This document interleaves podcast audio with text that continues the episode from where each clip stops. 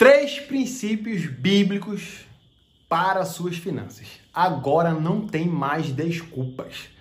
Ensinamentos milenares de um dos livros mais vendidos e mais lidos do planeta Terra. Fica comigo até o final porque o terceiro princípio é o mais importante de todos.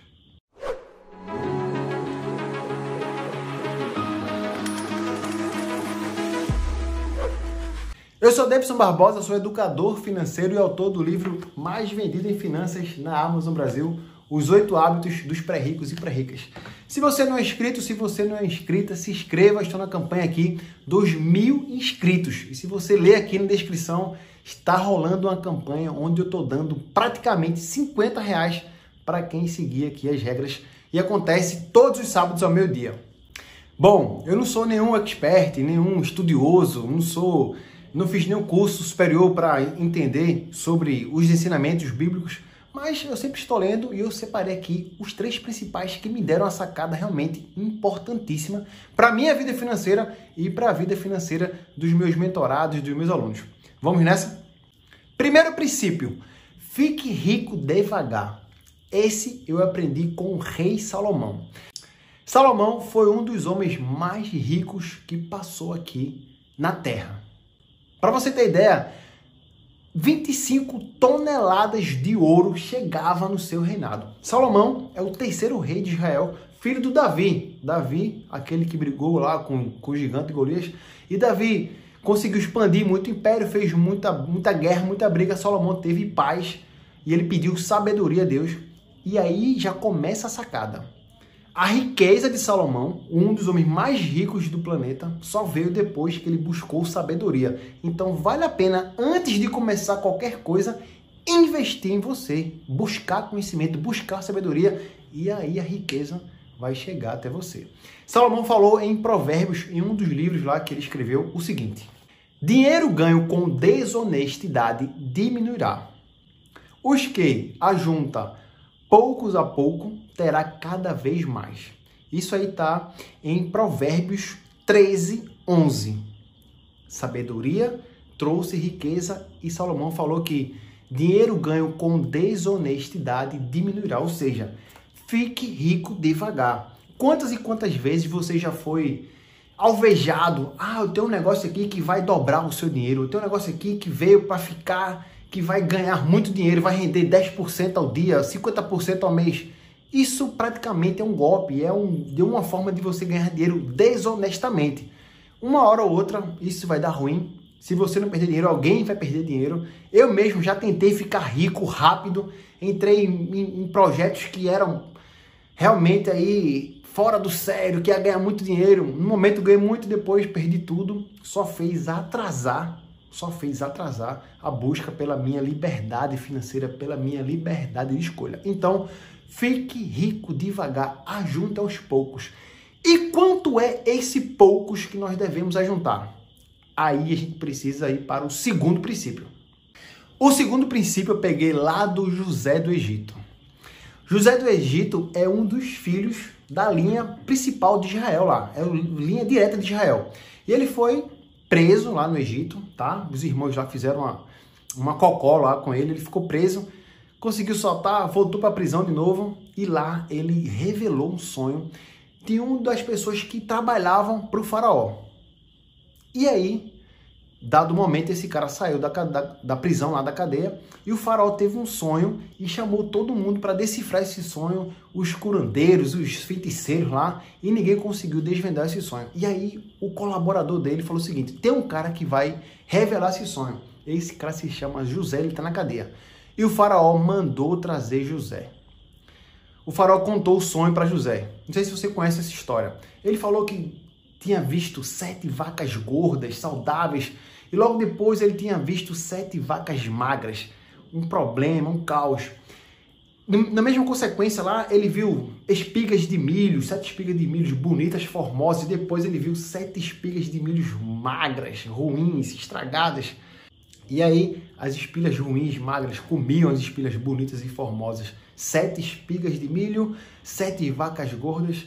E aí José pegou a sacada e ele foi muito inteligente. Ele era ungido, usado por Deus, né? E ele falou o seguinte: eu vou te dar aqui a revelação do sonho, mas também eu já vou te dar a solução. Ele falou que teriam sete anos de colheitas boas, sete anos de prosperidade no Egito, depois teriam sete anos de prejuízo, sete anos de seca, sete anos ruins.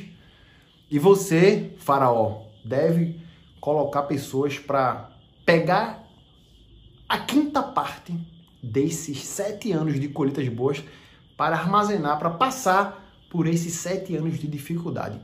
A quinta parte. Isso está escrito lá em Gênesis.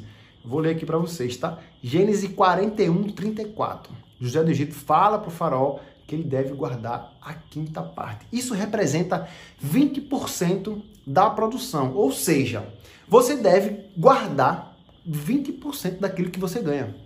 A quinta parte representa 20%.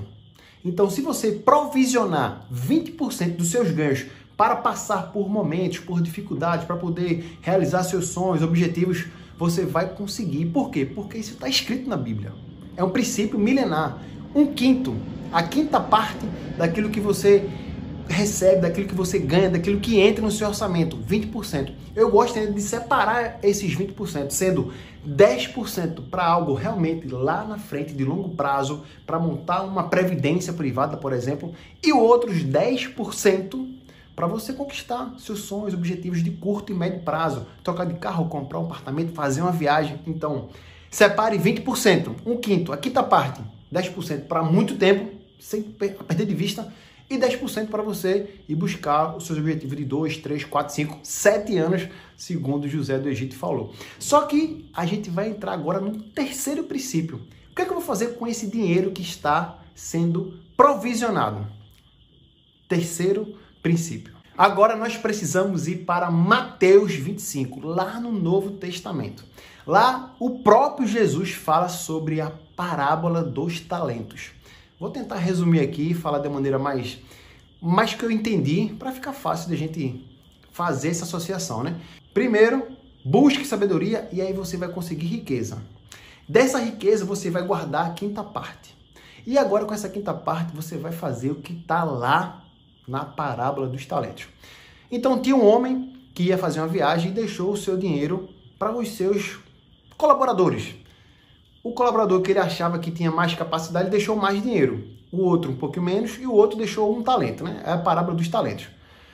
Tempo depois o cara voltou e foi lá e falar com, com o seu colaborador. E aí, o que, é que você fez com o meu dinheiro? Não, eu tinha 10 talentos, agora eu tenho 20 talentos, eu fiz um negócio, eu empreendi, eu cresci, investi o seu dinheiro, tá aqui o dobro. Muito bom. Aí foi no outro. Não, eu tinha 5 talentos, agora eu tenho 10 talentos. Eu empreendi, vendi, comprei, plantei, colhi, o cara foi lá e dobrou o capital. E aí foi no último. O cara tinha um talento, sabe o que foi que ele fez? Ele enterrou esse dinheiro. O talento era um dinheiro, né? Era o dinheiro da época lá. Ou seja, ele deixou o dinheiro na conta corrente. Nem na poupança ele deixou que ia render qualquer coisa. Ele não fez nada, ele ficou com medo de perder o dinheiro. Medo de perder o dinheiro. Ele não tinha sabedoria, ele não buscou conhecimento para poder investir. Então, lá na parábola do talento, que eu posso tirar é o seguinte: esse dinheiro que você está provisionando, você deve colocar ele para trabalhar. Você deve investir esse dinheiro para que esse dinheiro traga, traga frutos. E aí o cara foi lá e você é um servo ruim, um servo mau, você não serve para investir, para ter dinheiro. E aí foi o que ele fez, ele pegou, pegou esse, esse dinheiro que estava na mão desse servo, que não tinha feito nada, e deu para o cara que tinha feito mais dinheiro. Ou seja, você só vai ter mais dinheiro entrando no seu orçamento, você só vai conseguir gerenciar mais dinheiro quando você começar a gerenciar o pouco que seja. Então, primeiro começa com pouco, depois você vai aumentando seu portfólio, diversificando, tendo mais e mais. Primeiro você é bom no pouco, depois é bom no muito. Até Lucas fala isso também, né? Então, o que é que acontece? Primeiro, sabedoria, busca dinheiro, o dinheiro vai vir até você de maneira honesta, sem querer ficar rico rápido. Depois você vai separar a quinta parte, segundo José do Egito. 20% do seu orçamento tem que ser alocado para investimentos, porque isso aí está lá na parábola que o próprio Jesus falou em Mateus. Beleza? O vídeo aqui mais interativo, trazendo um pouquinho da história da Bíblia, logo depois dessa semana de Páscoa. Não se esquece de deixar o seu legal, compartilhar esse vídeo com mais uma pessoa, compartilhar esse vídeo lá no grupo da família, para que a gente consiga atingir os mil inscritos e a gente consiga manter essa campanha aqui, tá? porque eu estou praticamente dando 50 reais aos sábados quando a gente traz aqui é, essa campanha do, do seguidor interativo. Lembrando que toda semana tem vídeo novo aqui no canal.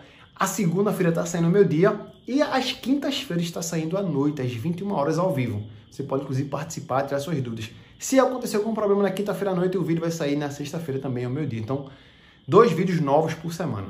Deixa legal e até o próximo vídeo.